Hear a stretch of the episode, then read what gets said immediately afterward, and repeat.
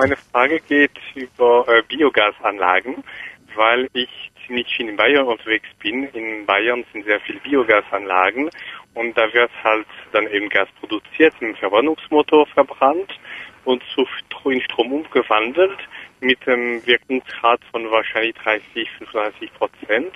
Und ich frage mich anhand der hohen Produktionskosten, was das bedeutet, ob so eine Biogasanlage überhaupt gut ist von der, von der Ökobilanz.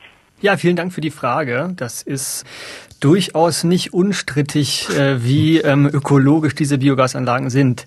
Gehen wir vielleicht erstmal nach dem äh, ökologischen Rucksack. Wir haben auch Analysen gemacht von Biogasanlagen und hier sind wir ungefähr darauf gekommen, dass etwa 500 Kilogramm pro produzierter Megawattstunde von so einer Biogasanlage anfallen für den Bau der Anlage, für Treibstoff der Traktoren. Damit steht man im Vergleichen eigentlich noch sehr gut da. Wenn man aber jetzt und das muss man auch, die nachwachsenden Rohstoffe, also Mais, ähm, Roggen, Gräser etc., was man dort alles reinwirft, berücksichtigt, kommt man auf ungefähr zwei Tonnen pro Megawattstunde. Und damit ist die Biogasanlage zumindest unter den erneuerbaren Energien die ungünstigste Form der Energieerzeugung, kann man sagen.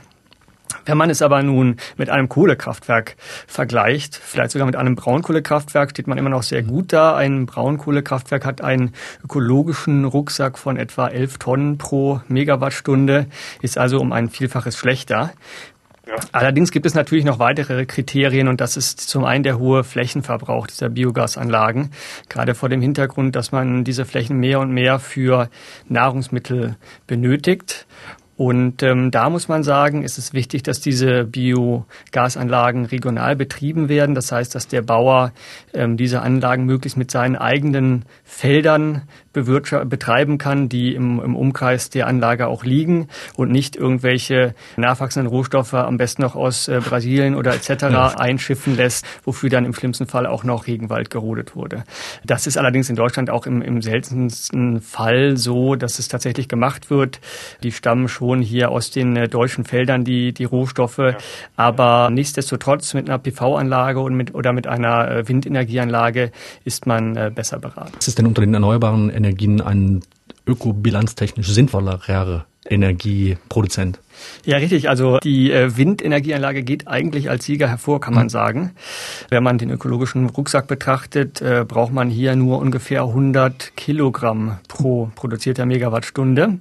Allerdings ist das insofern alles etwas kurz gegriffen, dass man natürlich berücksichtigen muss, dass die Windenergieanlage nur variabel Strom erzeugt, also nicht kontinuierlich. Mhm. Und man zum Beispiel solche Lücken, ja, wenn, wenn eine Windflaute ist, sehr gut mit einer Biogasanlage beispielsweise kompensieren kann, mhm. weil die ja ihr Gas speichert ne, und dann den Strom bedarfsgerecht produzieren kann. Insofern ist dieses Gefüge aus Biogasanlagen, aus Photovoltaik, aus Windenergieanlagen dann eigentlich äh, sehr sinnvoll. Und äh, man sollte die Biogasanlage jetzt äh, nicht verteufeln, nur weil der Wert alleine dann relativ schlecht ist. Also man, man kann sagen, wenn denn die Speichertechnologien, also Batteriespeicher, Druckluftspeicher oder was es dann auch immer werden wird, soweit sind, dass man den Strom gut speichern kann, dann werden sicherlich auch die Biogasanlagen ihre Bedeutung verlieren.